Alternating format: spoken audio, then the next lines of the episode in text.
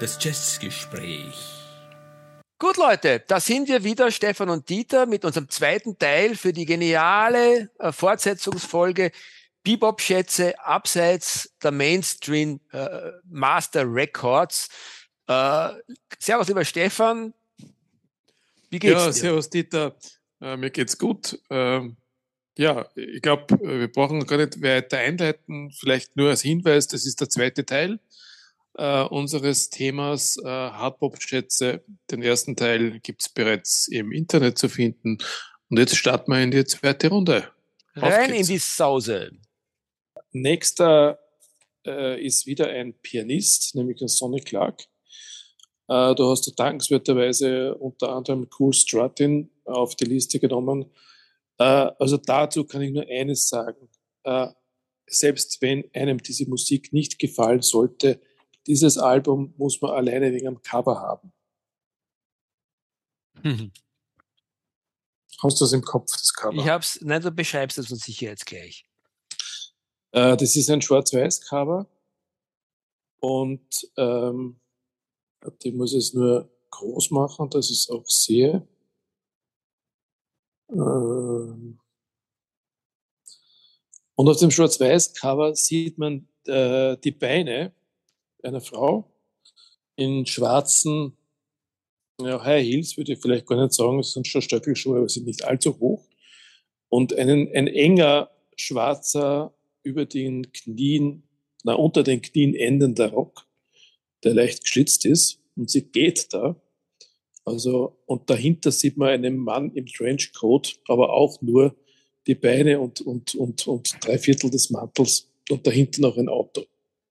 Und die, dieses Foto erinnert mich extrem an den letzten Truffaut-Film Vivement Dimanche. Äh, ich weiß nicht, wie er Kasten hat auf Deutsch, auf Liebe und Tod möglicherweise, wo die Fanny Ardant vor dem sich versteckenden Louis Trintignant, der wegen Mordes gesucht wird und in einem, in einem Pariser Keller sich versteckt, beim Kellerfenster rausschaut äh, und da eben nur das Trottoir sieht. Und die Fanny Ardant läuft da immer vorbei mit ihren Netzstrümpfen und auch den, den, den High Heels und er schaut immer fasziniert. Und dieses Foto ist genau aus dem, also wie aus dem Film. Ja, also es war jetzt, äh, hatte mit der Musik jetzt nicht viel zu tun gehabt. Die Platte selbst ist auch super. Äh, lass mich, es spielen, lass mich. Es spielen dort vielleicht noch ja, kurz ja, die, die Namen. Ja, Der Paul Chambers, den wir gerade erwähnt hatten, davor, der spielt da auch mit. Uh, Philly Joe Jones an den, am Schlagzeug, uh, Jack, Jack McLean am äh, Saxophon und Art Farmer an der Trompete. Damit hast du jetzt eh schon rüber gewechselt zu, zu Musik. Das wollte ich nämlich jetzt auch gerade vorschlagen. Lass uns ein bisschen was zu Musik noch sagen. Du hast das sehr liebevoll beschrieben, äh, das Cover und, und das Surrounding sozusagen quasi. Äh, also Cool Strutting ist, ist äh, schon wieder so ein wunderbares Beispiel. Äh, der Sonny Clark ist, ist keiner von den ganz großen Jazzern gewesen und hat hier aber einen absoluten Meilenstein des klassischen Hardpop geliefert, wie sich auch äh, Wikipedia äh, zu Recht sozusagen hier zitieren lässt. Äh, Jazz mit Kultstatus schreiben die dann dort noch. Ähm, also das ist eine absolut, ähm, äh, ja, am Ende des Tages sozusagen quasi eigentlich äh, in Summe gesehen, wenn man sich die großen äh, Werke des, des ähm, mich nicht nur das Hardpop anschaut, sondern das Jazz insgesamt, definitiv eines der unterschätztesten Werke überhaupt. Also Cool Stradin ist eine, eine von vorne bis hinten wirklich gelungene, äh, feine Platte, wo keine Schwächen dabei sind. Also wenn man sozusagen quasi zum Beispiel über diese Platte äh, in, in, in, in die Jazzmusik eintaucht, dann ist man höchstwahrscheinlich fasziniert, weil man sagt, wahnsinnig, äh, wie, wie, wie, wie konzis und dicht da Musik gemacht wurde. Und so ist es auch. Ja, dazu äh, würde mir auch einfallen aus der Zeit einige Alben vom Hank Mobley. Zu dem kommen wir dann eh später noch, ja, ja aber das, ja. das passt so mhm. von der mhm. Musik her sehr für mhm. mich in diese, in diese Richtung. Gut, äh, dann wieder ein Album, das, äh, das ich als ungeliebt weggelegt habe, nämlich ein gewisser P.V. Russell, uh, Swinging with P.V. Also der P.B. Russell äh, ist wieder mal ein weißer Musiker, der aber trotzdem sozusagen quasi im weitesten Sinne in der Hardpop-Tradition damals Musik gemacht hat.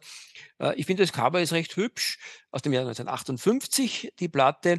Äh, und ähm, der P.B. Russell ist irgendwo, ähm, äh, so, er ist ein Klarinettist, äh, was übrigens auch nicht ganz so, so ein, ein gebräuchliches äh, Instrument im, im, im Hardbop ist und daher allein schon deswegen ist es, ist es wert, finde ich, genannt zu werden.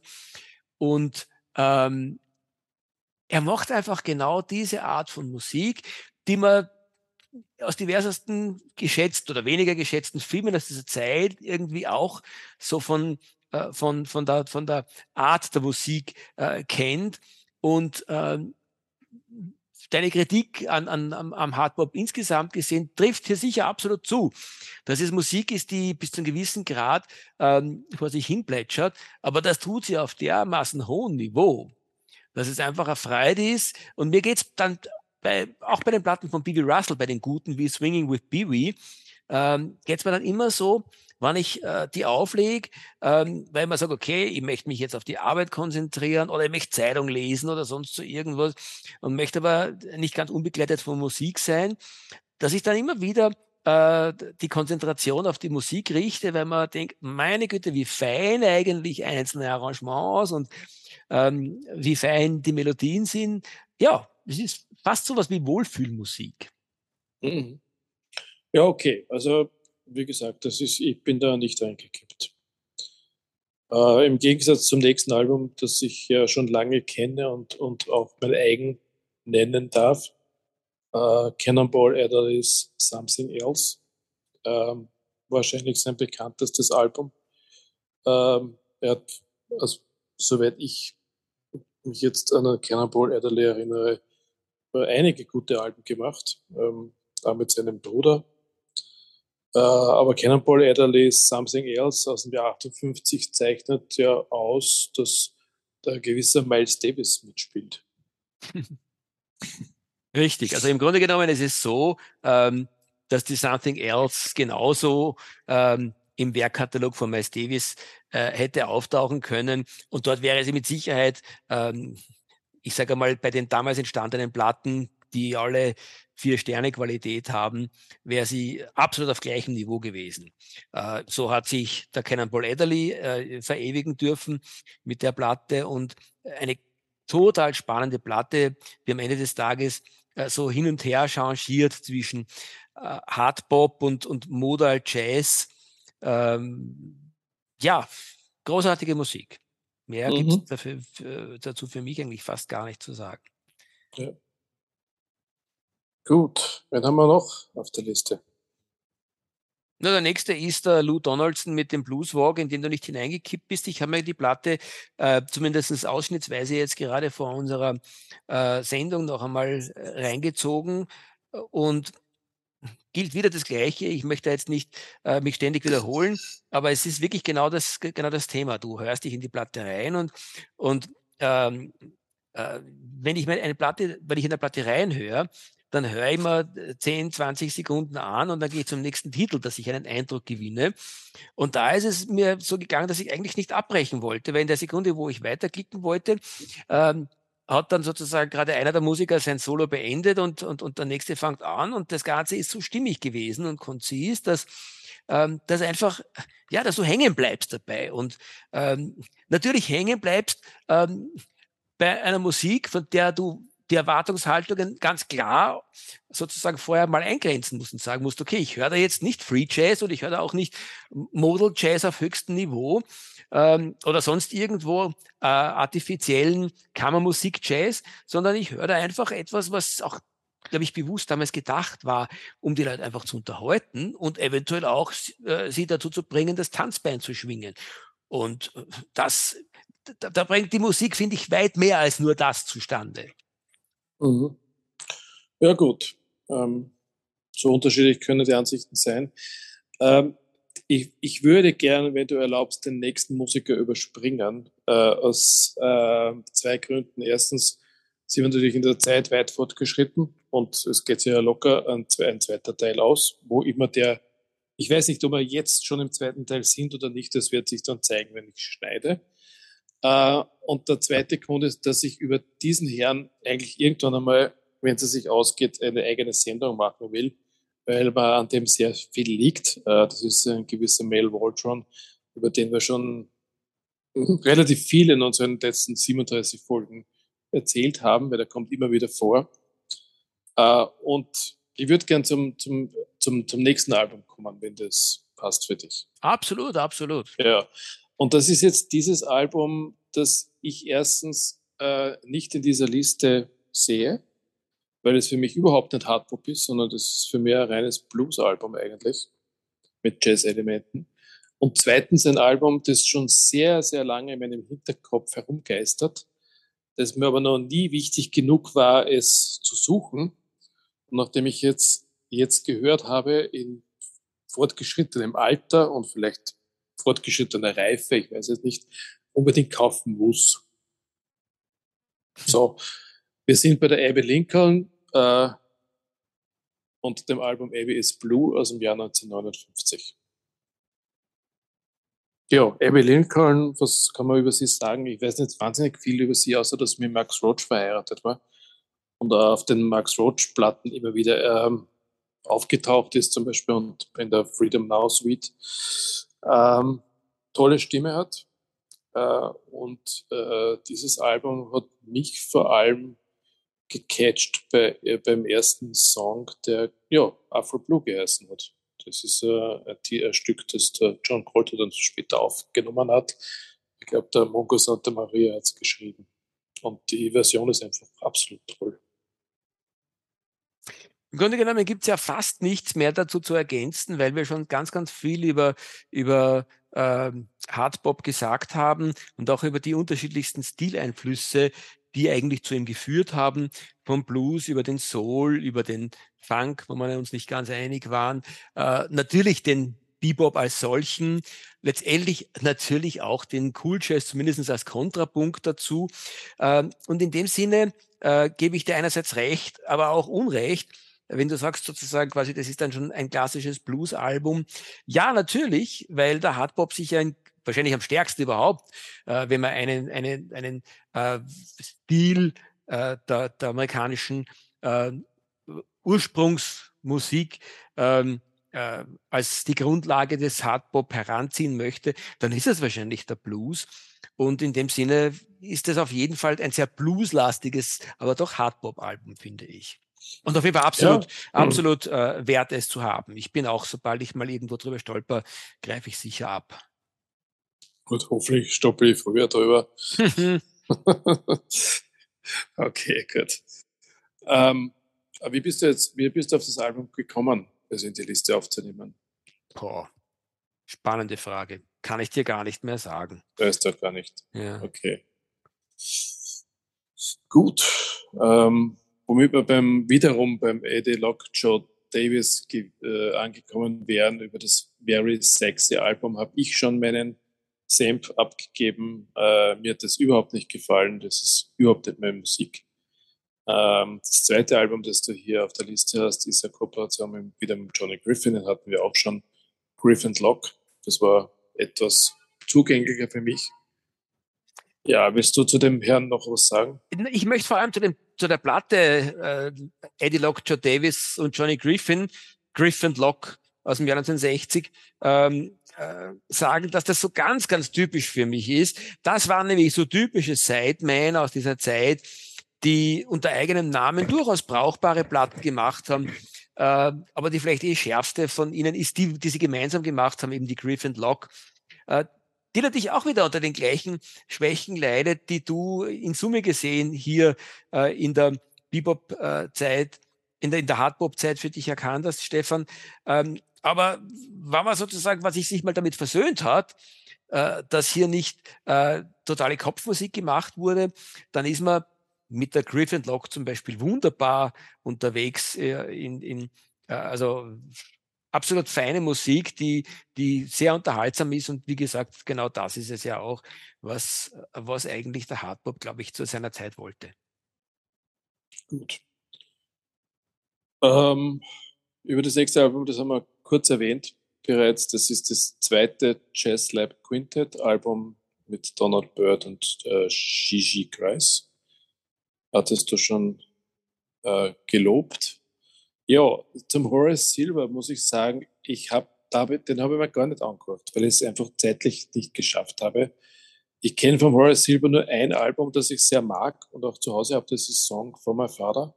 Mhm. Das ist eh das bekannteste von ihm. Alles andere kenne ich von ihm nicht. Ich habe keine Ahnung, was der sonst gemacht hat in seinem Leben. Na, also zum Horace Silver würde ich Folgendes sagen. Erstens einmal ist es wahrscheinlich, äh, ich habe einige Musiker äh, auf meiner Liste dann gehabt, wo ich gesagt habe, na eigentlich gehören die zum großen ähm, Jazz-Star-Kanon dazu äh, und sind gar keine Sidemen.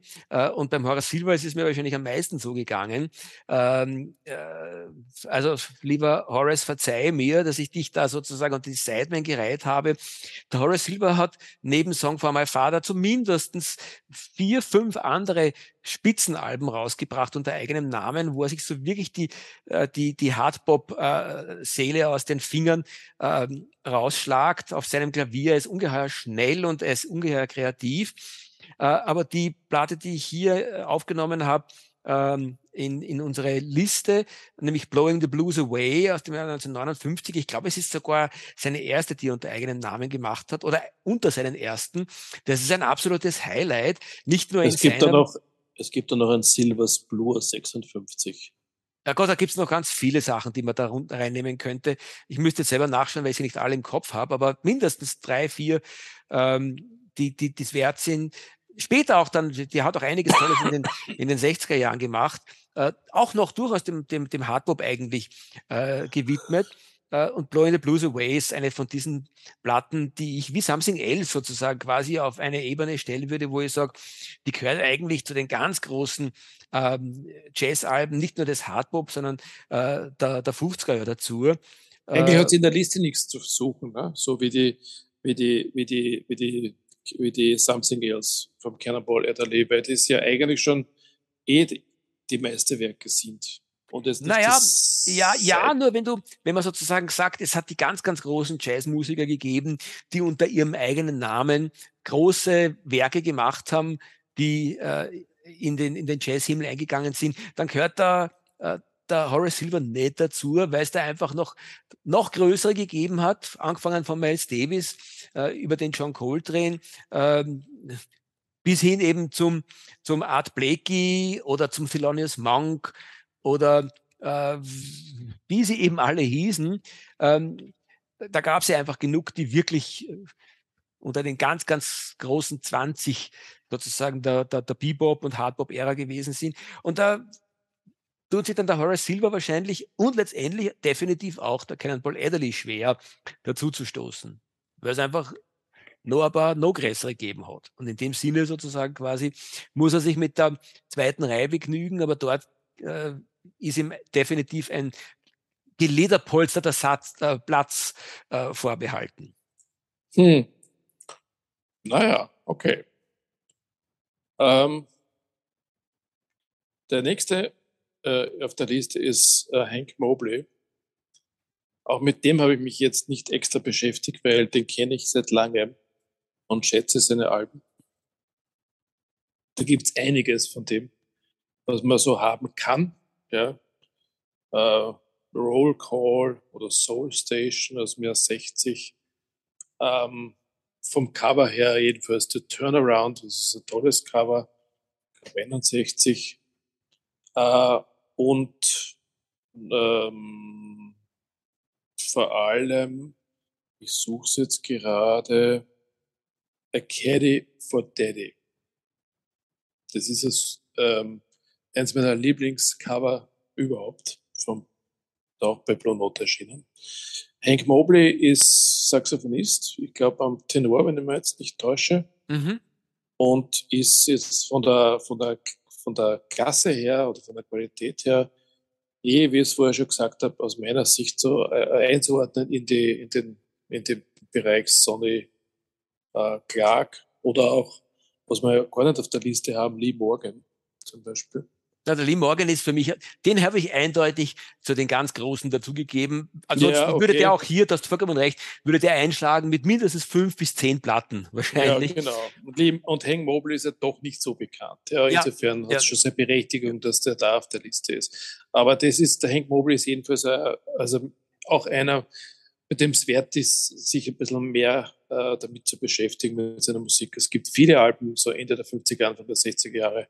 Bin, bin ähm, ganz bei dir, bin ganz bei dir. Die, die ja, wirklich gut sind. Ich habe gerade aufgeschlagen, Pack in Time 58, Soul Station hast du genannt, 60, im selben Jahr die Roll Call, danach im 61er Jahr die Workout, das sind lauter, lauter Spitzenalben ja. gewesen, die er in ja. kurzer Zeit rausgeschmissen hat. No Room, no for, room Squares, for Squares. Ja, 63. Genau. Also, das ist ja alles. Übrigens auch ein, ein geiles, geiles Cover, ja. Ja, ja, wunderschönes Cover auch.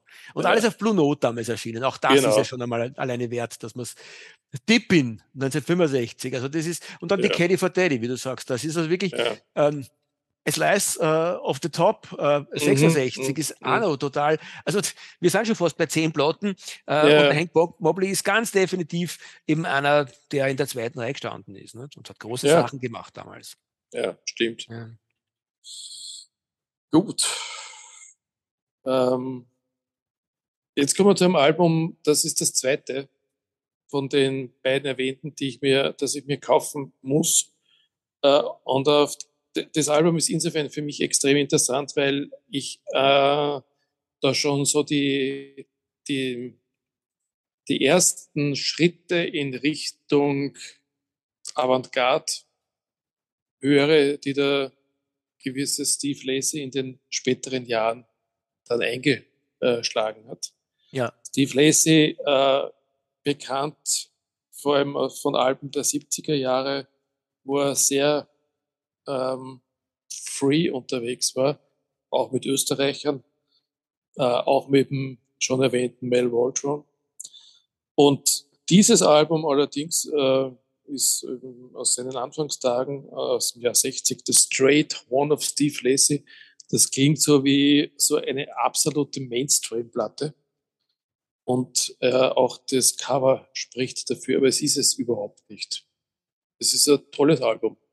Ja, und das eine Entdeckung für mich gewesen. Schön, schön. Siehst du, und das ist auch genau der Punkt, äh, äh, wenn man es wenn nicht ganz äh, äh, akademisch ernst sieht, dann äh, dann muss man dazu sagen, das ist ja dann schon fast keine Hardpop-Platte mehr, sondern das geht schon sehr stark ins Modale und dann eigentlich darüber hinaus. Aber wurscht. Es ist die Zeit gewesen, es ist der Approach gewesen und es ist, wie du richtig gesagt hast, im Vergleich zu seinen späteren Sachen, die ja wirklich sehr, sehr avantgardistisch geworden sind, ähm, äh, er hat mit Kogelmann zum Beispiel, mit dem, unserem genau. großartigen Österreicher, äh, ganz, ganz tolle Platten äh, gemacht. Also er hat sich wirklich quer durch den, durch den musikalischen Kanon gearbeitet und ist dabei sehr, sehr experimentell geworden und da war er noch sehr gegenständlich. Ähnlich wie unser geliebter George Russell, der auch mit dem Jazz-Workshop noch was sehr, sehr äh, Unterhaltungstechnisches sozusagen quasi eingebracht hat. Ähm, äh, hat auch da auf The Straight Horn und übrigens auch auf der davor erschienenen Platte Reflections wo er sich der Musik von Thelonious Monk widmet. Ähm, alles sehr eingängig, noch für seine Verhältnisse sehr brav, aber schon sehr, sehr großartige Musik. Richtig. So, äh, das ist doch eine sehr, sehr lange Liste geworden, muss man sagen. Mhm. Äh, zum nächsten kann ich nichts sagen. Das, der, den kenne ich nicht wirklich. Ein gewisser Paul Gonsalves und das Album Getting Together ähm, Paul Gonsalves hat es auf die List, auf die Playlist geschafft mit Walking, mhm. mhm. ähm, Miles Davis Stück. Mhm. Aber sonst musst du zu dem was sagen. Naja, der Paul Gonsalves ist vor allem äh, bekannt als, als, als, als der wichtige oder wichtigste ähm, äh, Saxophonist vom, ähm, vom ähm, Duke Ellington. Aha. Okay. Das ist der, der auf, auf, auf, äh, auf einer der tollsten Duke Ellington-Platten diese, diese äh, unendliche Anzahl von Chorussen äh, weggespielt hat. Äh, also eines der ganz großen kreativen Hirne in der Duke Ellington-Band. Ähm, wo ich mal, wie ich diese Sachen gehört habe, das erstmal, da wusste ich noch gar nicht, dass der Gonsalves auch unter eigenem Namen eben ein paar sehr spannende Sachen gemacht hat. Und auch boah, der Alte spielt so gut, der ist ja eigentlich fast der heimliche Star äh, aus der Duke Ellington Band und da gab es viele gute Musiker und extrem viele tolle Platten.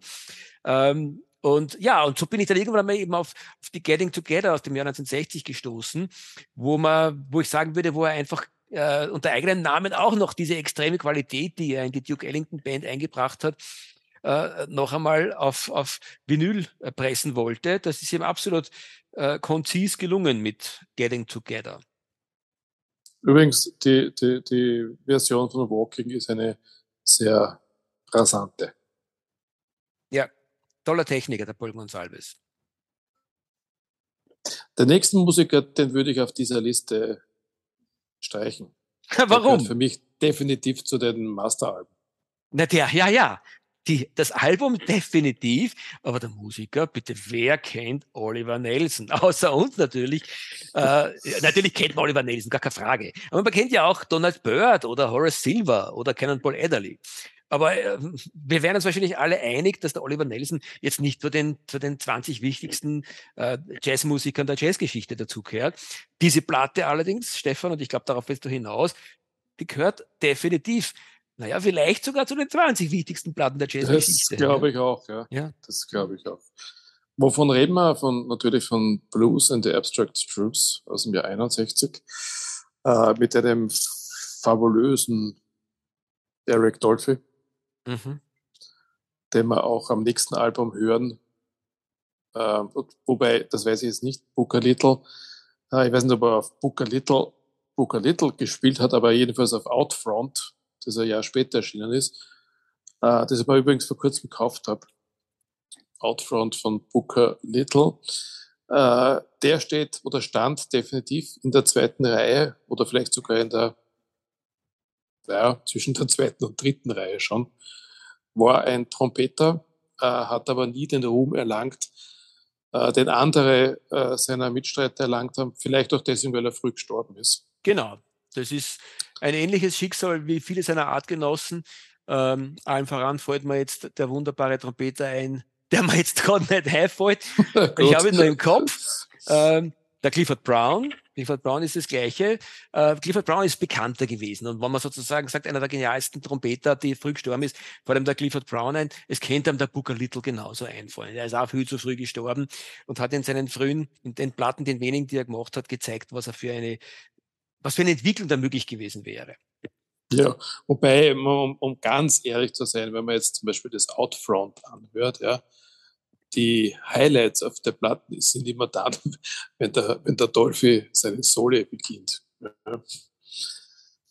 Also das muss man. Ich wäre jetzt nicht ganz so streng. Ich finde, dass, dass der Trompetenton von Booker Little äh, und die Technik, die er gehabt hat, schon eine sehr bemerkenswerte war. Und ich glaube, dass gerade sein früher Tod äh, da, da viel nicht zugelassen hat, weil es ist damals schon hörbar gewesen, dass der wirklich äh, quasi eben nicht nur tolle Technik, sondern auch große Kreativität miteinander vereint. Und das ist ja etwas, was man nicht von allen Trompetenmusikern der Jazzgeschichte sagen kann. Du bist mir nur ein bisschen zu schnell jetzt über die Blues and Abstract Blues drüber gegangen, zu der zumindest ja, noch dazu. Ich, ja, ja, weil, ich, weil, weil. Ich denke, über die haben wir schon gesprochen in, in der Dolphy-Sendung. Äh, aber sag ruhig was dazu. Ich möchte, ja, ich möchte eigentlich vor allem sagen, ähm, dass ähm, die Blues and the Abstract Blues ja in Wirklichkeit weit in den modalen Jazz hineinreicht. In Wirklichkeit, wenn du mich fragst, ist sie eigentlich ein geniales äh, Geschwisterprodukt äh, äh, zu, zu, zu der genialsten modalen Jazzplatte von Miles Davis ähm, äh, gewesen. Also die, wenn du die nebeneinander hörst, dann muss ich ehrlich sagen, ich, ich, ich würde jetzt nicht wissen, äh, ob sozusagen die Stücke Blues and the Apps von Stolen Moments zum Beispiel, Stolen Moments, das, das ähm, Auftaktstück von Blues, The Blues and the Abstract Blues, das würde sich ähm, auf der, ähm, wie heißt denn unser, unser, unsere große Modal Jazzplatte von Miles Davis, ähm, Out of the Blue, na, Kind of Blue. Kind of Blue, genau, Kind of Blue. ähm, würde, also der Stolen Moments würde auf Kind of Blue genauso hineinpassen, wie umgekehrt einzelne Stücke von der Kind of Blue sich bei der Blues und der Abstract Blues äh, wiederfinden könnten und du würdest es sozusagen quasi nicht merken. Und worauf ich hinaus will, ist, ähm, das ist auch so eine Platte, die so ein bisschen hin und her changiert zwischen äh, äh, allem, was damals eben äh, an Richtungen im Jazz angesagt war, wie eben Hardbop, ähm, äh, Cool Jazz und dann eben Modal Jazz. Äh, und das weist auch darauf hin, wie, wie organisch das Ganze ist. Und wenn man sich ein bisschen mit der Musik auseinandersetzt aus, aus den 50er Jahren und wiederum dem, der Idee vom Ernst Behrendt folgt, ähm, dass sozusagen die zwei großen widerstreitenden Richtungen in diesem Jahrzehnt, der Cool Jazz, ähm, stark Westküsten getrieben und dann eben äh, der Hardbop, ich sage mal Mittelamerika und Ostküsten getrieben war, ähm, dann ist fast die logische Konsequenz aus diesem Wettstreit dann der Modal Jazz gewesen. Und deswegen finde ich es auch der Oliver Nelson für mich fast ein bisschen ein Schlusspunkt ähm, äh, sozusagen für diese Liste, obwohl er da bei Weitem nicht der letzte ist, aber, aber weil er sozusagen die Platte weist schon dorthin, wo sich der Jazz als nächstes hin entwickeln wird und gehört aber trotzdem noch ein bisschen ähm, äh, zu dieser Zeit dazu. Ja, also es ist jedenfalls äh, im, wenn man, wenn es Jazz-Bestenlisten gäbe, was gibt es überhaupt welche? Ja, Millionen, Millionen. Millionen ist, ist jedenfalls Blues und der Absolute Cruise äh, ein Fixpunkt, auf, welcher, auf welchem Rang auch immer. Ist jetzt wichtig. Ja. Gut, äh, kommen wir zu einem weiteren Tenorsaxophonisten, äh, den wir eigentlich als Partner vor allem, oder ich kenne ihn vor allem als Partner vom Thelonious Monk. Auch ich. Auch ich. Äh, ja. mhm. Ein gewisser Charlie Rouse. Ja, äh, der ist tatsächlich in der zweiten Reihe hier gut vertreten. Äh, hat mit dem Album, das du auf der Liste hattest, Taking Care of Business. Ja, ein schönes mhm. Album gemacht. Ja, hat mir gut gefallen. Uh, Charlie Rouse spielt ja auch immer auf den, oder spielte auf den Thelonious Monk Alben immer uh, eine wichtige Rolle und ja, ist mir immer schon aufgefallen als, als guter, wenn auch nur begleitender Musiker. Ja, bin, bin auch da natürlich ganz bei dir. Und äh, der Charlie Rouse ist wieder so ein, inzwischen, wie wir jetzt erlebt haben, ähm, ein mehrfaches Beispiel und nicht das erste Beispiel heute, äh, dass ein genialer äh, Mitmusiker schon bei einem großen Star aufgefallen ist. Ich habe heute interessanterweise gerade am Nachmittag vom Thelonious Monk die Underground gehört, die ich sehr schätze, weil es auch schon so ein geniales Cover hat. Ähm, äh, wo, wo, wo der Thelonious Monk äh, im Untergrund eben sitzt und hinter ihm schräg sitzt so ein Faschistengeneral, könnte sogar Nazi-General sein. Allein ich schon die Platten, das Cover ist genial, aber die Musik darauf ist nicht weniger genial. Es ist ein, eher ein spätes Werk von Thelonious Monk gewesen. Glaub, 67. Ja, also spät eigentlich, ja. Äh, aber eine großartige Platte. Und da ist der Charlie Rouse ein, ein kongenialer Mitmusiker, der so richtig raussticht. Bei einem wirklich in Bestlaune spielenden Monk, äh, der sich manchmal fast bewusst, kommt man vor, vergreift äh, äh, äh bei, seinen, bei seinen Pianoläufen. Äh, und der Charlie Rouse äh, eckt mit ihm so kongenial an. Sie, sie, sie, sie reiben sich auf eine richtig lustige und, und eigentlich fast dann schon schräge äh, Art und Weise miteinander. Und wenn man das hört, denkt man sich, hey, wer ist da der Saxophonist ähm, neben dem großartigen Thelonious Monk? Ne, das ist genau die Geschichte. Das ist der Charlie Raus, wie so oft ein Nebenmusiker, der auffällt, weil er neben einem großen Musiker bestehen kann. Und wie du richtig sagst, äh, die Taking Care of Business. Es gibt da, glaube ich, noch eine zweite, sie fällt mir jetzt nicht ein. Irgendwann einmal werden wir zu der vielleicht auch ein Wort verlieren in einer der zukünftigen Jazzgeschichten, äh, Jazzgespräche. Also die Taking Care of Business ist eine Platte, die von vorn bis hinten auch absolut gelungen ist und äh, not only worth hearing, but also uh, worth buying. Die Underground ist, glaube ich, auch deswegen so, wie du sie charakterisiert hast, weil da Stücke drauf sind, die nicht mehr zum Standard äh, Repertoire des Thelonious Monk gehören. Also alles, was von ihm bekannt ist, ist in den früheren Jahren äh, erschienen und aufgenommen worden. Ähm, und auf Underground sind Stücke drauf. Ich könnte jetzt kein einzelnes nennen nach dem Namen, ja. Aber es ist eine schöne Platte und äh, der, der Monk nimmt sich auf der Platte aus meiner Sicht ein bisschen zurück, ja. Und nachdem er, und nachdem er keine super bekannten Titel mehr da drauf sind, fällt vielleicht der Charlie Rouse mehr auf, als er, das, als er früher an Aufnahmen gemacht hat. Mhm. Gute Erklärung.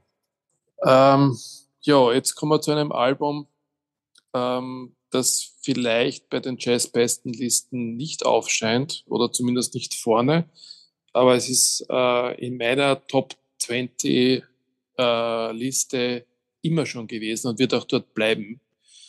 Äh, das ist Yusuf Latif und Eastern Sounds. Äh, es gibt da drauf vor allem das Stück Love Theme from Spartacus, das ich liebe. Mhm. Yusuf Latif ist, ist, insofern ein spannender Musiker, weil er ähm, durchaus auch einer von den Jazzern war, die äh, das, was man später World Music genannt hat, durchaus sehr stark ins, auch in sein früheres Werk schon eingebracht hat. Also sehr stark die afrikanische Ethnomusik äh, ähm, reingenommen hat. Eastern Sounds weist ja auch schon darauf hin, also da sozusagen quasi das fernöstliche Element eingebracht hat. Und gerade die Eastern Sounds, da bin ich ganz bei dir, obwohl es vielleicht sogar Platten gibt, die musikalisch noch, noch einen Hauch drüber stehen würden, wie das 1961 äh, erschienene Werk The Centaur and the Phoenix, um nur eines zu nennen, aber die. Äh, Steht auf meiner Wishlist, habe ich noch nicht. Ja, es ist, es ist eine tolle Platte. Ich bin mir jetzt nicht ganz sicher, ich glaube, ich habe sie. Ähm, und ich glaube, man kriegt sie sogar, Stefan. Schau mal nach, ob du sie nicht irgendwo kriegen könntest bei den einschlägigen ähm, Versandhändlern. Whatever, whatever, Eastern Sounds aus dem Jahr 1961 ist auch bei mir eigentlich die Favorite-Platte, weil sie in Summe gesehen einfach vollkommen rund ist. Sie ist, sie ist rund und, und, und äh, und, und, und ja, eingängig. Aber genau das, was, was Hardpop für mich, äh, wie schon so vielfach heute gesagt, darstellt.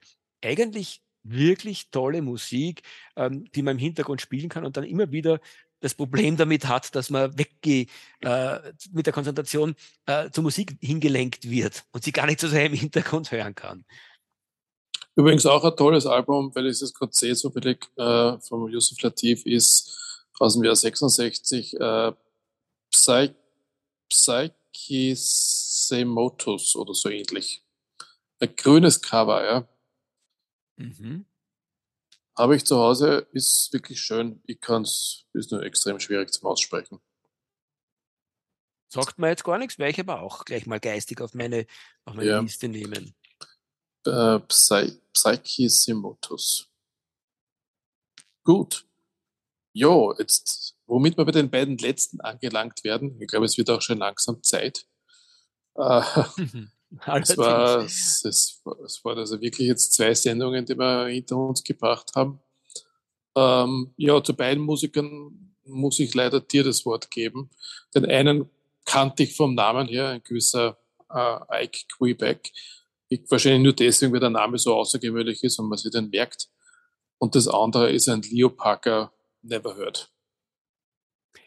Also ähm, zu, ähm, zu It Might As Well Be Spring äh, aus 61 ist vor allem zu sagen, dass es ähm, ähnlich wie, wie die schon genannte Cool Stradin vom Sonny Clark, jetzt retrospektiv betrachtet, ist die wahrscheinlich aus dem ersten Teil unserer, unserer Sendung äh, Hardbop, Schätze abseits der legendären Jazz, äh, der legendären Master Recordings, also äh, wenn ich sozusagen quasi zwei Platten nennen sollte, die für sich ikonische Qualität bekommen haben in der Hardbop-Zeit, aber nicht von den ganz Großen gemacht wurden, dann wäre es wahrscheinlich äh, der Sonny Clark mit Cool Strutin, aber als zweiten hätte ich wahrscheinlich den Ike Quebec, It Might As Well Be Spring genannt.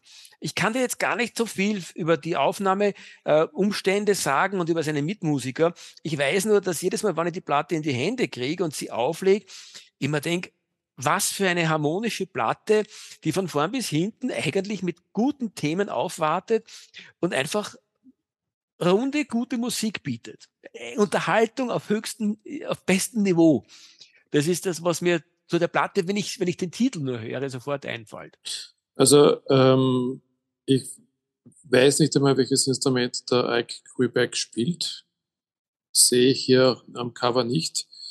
Die Mitmusiker sind Freddie Roach, keine Ahnung, vielleicht irgendein Verwandter von Max Roach, mhm. ein gewisser Milt Hinton und ein L. Harewood.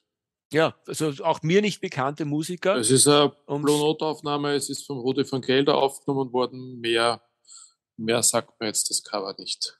Ja, nein, also das ist, äh, sagt eigentlich auch schon alles über, über den Ike Kühlbeck auf. Ich, ich versuche gerade verzweifelt herauszufinden, nebenbei, es gelingt mir nicht. Äh, auch ich habe da eine absolute Schwäche. Ich weiß jetzt auch nicht genau, äh, aber ich glaube, der Ike Kühlbeck ist Saxophonist, genau, Saxophonist. Mhm. Ja, mag sein, ja. Ja. Nein, ist auch so, man, es ist ja, es ist ja gerade bei, bei, bei am schönsten finde ich es ja, weil man in Wirklichkeit dann am Ende des Tages, wenn man über eine Platte äh, redet oder einen Musiker redet, wenn man gar nicht so sehr äh, die intellektuelle Schiene bedienen kann, sozusagen quasi Aufnahmeumstände, äh, Stilrichtung, äh, Mitmusiker oder sonst irgendwelche Dinge, biografische Details, sondern wenn man sagen muss, hey, die Platte ist einfach irrsinnig gut. Und das trifft auf die ganz sicher zu. Und Ike Quebec, wie man jetzt gerade gemerkt hat, ihr lieben Leute da draußen, äh, wir können zu Mike Quebec herzlich wenig sagen, wenn wir da absolut schwachfüßig sind. Aber die Platte ist es echt wert gehört und eigentlich auch besessen zu werden. Gut, und dann last but not least, wie man so schön sagt, ein gewisser Leo Parker. Nicht zu verwechseln mit Charlie Parker und also welchen die Parkern auch immer es da noch gibt. Ja, also die ähm, da auch, eigentlich geht es mir bei der Leo Parker Rolling with Leo aus dem Jahr 1961 genauso wie bei der Ike Quebec It Might As Well Be Spring aus dem übrigens, übrigens selben Jahr. Ähm, die habe ich damals von einem ganz, ganz lieben Freund zu einem unendlich äh, günstigen Preis äh, fast geschenkt gekriegt ähm, weil er sich äh, seine, seine Jazz-Sammlung damals äh, für mich absolut äh, lobenswert in eine CD-Sammlung umgewandelt hat und mir einen Gutteil seiner LPs zu, wirklich zum Sportpreis überlassen hat. Und da war auch die Rolling with Leo drunter. Und ich war. Bereut er es? Bitte? Bereut er es? Ich habe ihn schon ewig äh, Zeiten leider nicht mehr gesehen und gehört, daher kann ich es nicht beurteilen. Mhm. Aber ich glaube nicht. Der hat es schon durchaus mit, äh, der hat es schon mit, mit vollem, in vollem Bewusstsein ähm, äh, seiner Entscheidung gemacht. Das ja, wird schon so gewesen sein. Jedenfalls ist das eine, äh, fangt schon damit an, dass sie, dass es eine Blue Note Platte ist, wenn ich mich nicht ganz irre mit einem sehr, sehr schönen äh, Blue Note-typischen Cover, diese gedeckten äh, Farben, äh, wunderschönes äh, Musikerfoto von ihm in, in, in, in, aus dem Studio, so ins, ins Schwarz, ähm, äh, Tintenfischfarbige, Violett getaucht. Also wunderschön eigentlich, äh, so, so rot, Rolling with Be, rot unterlegt Rolling with Leo.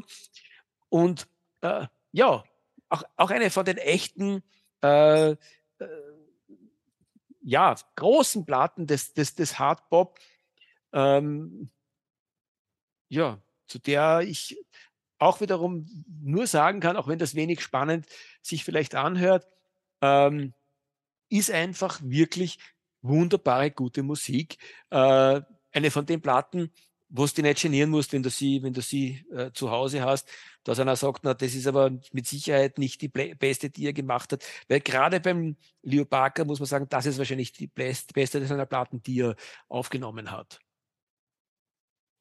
Gut, und damit äh, haben wir eine sehr, sehr lange Liste heute abgearbeitet. Es war äh, wesentlich spannender, als ich erwartet hätte, muss ich sagen. Also wieder was gelernt dabei. Ähm, vielleicht sollte man aber irgendwann trotzdem auch die Meisterwerke des Hardpop äh, uns vornehmen und nicht nur die Schätze, für die wir jetzt tatsächlich zwei Sendungen gebraucht haben. Deswegen darf ich jetzt noch ganz schnell abschließen mit unserem Standardhinweisen. Zu finden sind wir auf äh, Spotify, auf ähm, iTunes oder Apple Podcasts, um genau zu sein, auf der Homepage äh, letscast.fm und auf meinmusikpodcast.de eine Playlist zu dieser Sendung und zum ersten Teil gibt's auf Spotify unter dem Profil Stefan Rossmanit.